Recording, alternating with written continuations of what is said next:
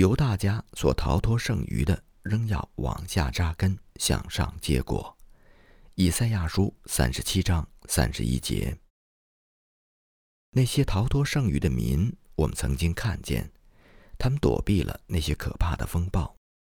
我们曾经看见他们站在其他殉道者坟墓前面哀思。现在，让我们看一看他们修造荒废之处、重修路径的工作。那些外在的风暴、压力和苦难过去了，然而在他们心里的痛苦和矛盾却没有过去。火与剑所带来的悲剧过去了，然而他们的内心生活当中的悲剧，却仍然在千千万万个村镇当中基督徒的生命里面。你可以设想一下，当他们回到那个小村庄，那里曾经是他们最幸福和温馨的家。去废墟之上重新修建房屋，在古树被拔出之地重新种植树木，去在那个洒血之地、至亲死亡之地重新耕种，却不在心中怀恶念、不报仇，这是多么的难过、煎熬和痛苦吗？那些邻居们又是谁呢？他们就是与那些义和团暴民经常在一起的人。那些昔日的凶手首领们仍然执掌权力，耀武扬威，就好像是根深蒂固的树木，肆无忌惮地四处伸出根茎和枝叶。而那些内心伤痕累累的基督徒们，却要在心里对自己说：“不要惧怕他们，因为恶人的路必不得兴旺。”在义和团灾祸过去之后的一年当中。这种内心的痛苦和矛盾，在那些中国基督徒心中成为一种更加酸苦的罪的引诱和试探。因为这种痛苦的煎熬，不是在短时间内身体上的折磨和心意上的摧残，而是内心当中一种极其漫长的、激烈的征战。有时，在这些幸存的基督徒的生命当中，属灵的光会变得暗淡了。他们的心意本该勤勉地持守着生命之舵，然而，有时却会心灰意冷地放开舵，在生命之海中随风飘荡。而且，那些基督徒在外国军队的支持下，想要寻求报复，他们会很容易做到；或者，当那些基督徒看着外国士兵在抢劫得到财富的时候，是否心中也会想：我已经失去一切了？那些昔日的义和团首领逃走了，他们的房屋空无一人。我是不是应该去那里拿一些东西到我自己家里来呢？我是不是应该为自己的损失私自寻求一点点补偿呢？反正，如果我不拿，别人也会拿的。撒旦就是这样在千方百计地把他们引向最终。的确，在义和团风暴过去之后。有一些中国基督徒就是这么做的，尽管他们曾经勇敢地面对死亡的试探，在对主的爱上没有丝毫动摇过，然而，却在义和团风暴过去之后，落在了撒旦那些诡计和引诱当中。他们寻求报复，也私自寻求财富上的补偿，但是感谢主，那些犯错的基督徒在人数上非常非常少。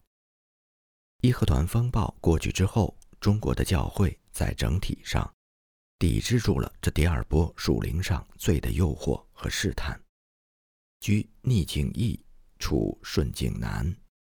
这正如在教会初期时代，那胜过了逼迫灾难的很多教会和基督徒，却在之后的和平时期、胜利时期，在罪的引诱和试探面前跌倒了。他们的见证不是毫无斑点、无可指责的。在义和团风暴过去之后一年的今天，让我们向未来展望。首先，让我们引用长老教会传教士协会坎宁汉姆先生所记述的，在一九零一年十二月一次为期十天的旅行。这次旅行是去探访北京东北方向。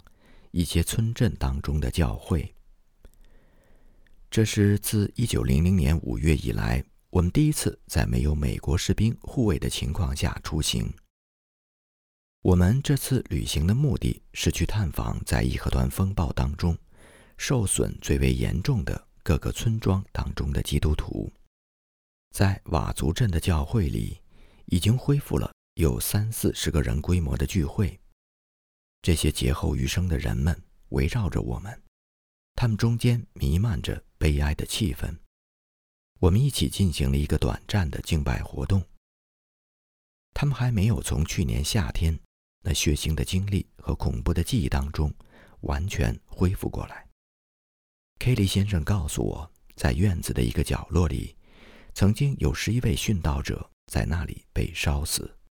在另外一个地方，有三个人被以同样的方式处死，在那里，灰烬和黑炭的痕迹仍然清晰可见。还有一个地方，有一个人被扔到油锅里烫死了。在这些地方生活，就像是生活在恐怖的场景和记忆当中，而那些双手沾满鲜血的凶手们，仍然逍遥的大摇大摆的在村子里面走来走去。这种情况之下，基督徒们的心中岂能不充满报仇雪恨的想法吗？一年半已经过去了，但是仍然很难和他们坐下来，一起虔诚的敬拜主。他们的境况真的非常艰难。礼拜六，我们探访了西马房，我们去探访了已经成为废墟的张广顺的家。张广顺把他的父亲、母亲、妹妹被烧死的地方指给我们看。他的兄长也被义和团团民杀害了。现在，他是他们家一家五口人当中仅存的人。礼拜天是忙碌的一天，大约有三十位基督徒聚集在一起。我们有讲到，有圣餐活动。在过去的一年半当中，他们的心中充满了悲伤和痛苦。然而，在那一天，人的心里得到了极大的平安和安慰。我们的祷告文是：“父啊，求你饶恕他们，因为他们不知道他们所做的事。”这样的祷告。从未在我心里产生如此的震撼。有一位殉道者叫窦维成，一年半以前，当他在十公里外的平谷被杀的时候，就是这样对义和团团民们说：“你们能够杀我的身体，却不能杀我的灵魂。我的灵魂将要到神那里去，我要在神的终极审判日再见到你们。我劝你们赶快从罪中悔改，然后。”窦维成为那些凶手们祷告，接着他就被他们杀死了。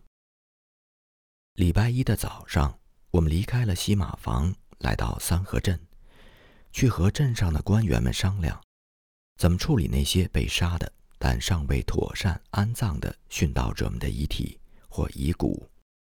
在那个村镇的附近，大约有八十位基督徒殉道者的遗骨。我们希望能够为他们举行庄严肃穆的追思会，并用圣洁的仪式安葬他们。我们经过了窦维成殉道的地方，那是平谷城外的一个小山上，是一个骷髅之地。在那里，还有四位年轻人也曾为主耶稣的名而被杀。他们这些人的死似乎给当地人留下了极其深刻的印象。死者的遗骨仍然在那里。我们捡起了一根被烧黑的骨头碎块和一些灰烬，把它们包起来，随身带在身边。与我们同行的还有一些围观的人群。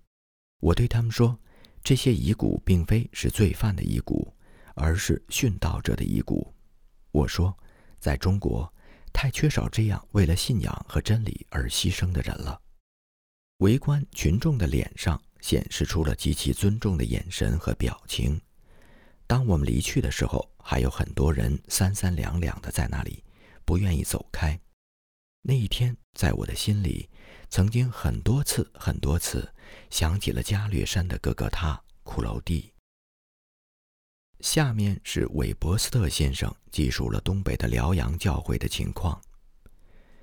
整体来说，教会的肢体们现在开始比前一段时间在属灵的事情上更加活跃，更加有平安和安慰。我们可以从他们的祷告当中，从他们和平谦让的行为当中看出这一点来。他们没有提报仇申冤或是物质上的补偿。自从十二月中旬以来，他们就已经恢复了教会的敬拜和聚会。直到三月份的时候，俄国士兵来暂时打断了他们。他们的聚会人数得到了很大的增长，得到了神极大的祝福。在海城的教会聚会当中，来参加聚会的人数比义和团风暴之前教会人数的总数还要多了一倍。然而，海城周边地区的教会仍然布满阴云，人们的心情仍然是阴冷的。伦敦传教士协会的李德尔先生记述了天津基督徒们的情况，在义和团风暴期间。每一个基督徒家庭的房屋都是先被抢劫一空，然后被用火烧毁。因此，当那些在旷野山间逃难的基督徒重新回到家园的时候，他们没有地方住，没有衣服，没有食物，也没有钱。他们真的是处于非常可怜悲惨的境地。然而，在他们给我们捎来的信件当中，却没有一丝想要向敌人报仇复仇的愿望，而只是期望他们的传教士、牧师们能够尽快的返回，去帮助他们。而那些已经殉道的基督徒，在死亡面前做出了勇敢的见证，向那些残暴的人显明，他们的灵魂已经在安稳之处，暴徒们再也不能伤害他们了。英国卫理公会的传教士们记述了关于开平区基督徒的情况。在我们的眼中，那里的基督徒展示出了对神及其敬虔的心，以及对教会极其的眷恋。过去一年当中，他们得到了许多的恩慈，他们在天父的膀臂下经历了许多的神迹和恩典。去年夏天那些恐怖的日子里，他们学习到在祷告中。敬虔的信靠神，而今天他们告诉我们，神怎样恩典的垂听回应了他们在困苦当中的祷告祈求。所有这些事都使他们的信心更加强壮，盼望更加热忱。他们无辜的亲人、父亲、母亲、妻子、儿女，被义和团团民残忍的杀害了。这些亲人们没有犯任何罪。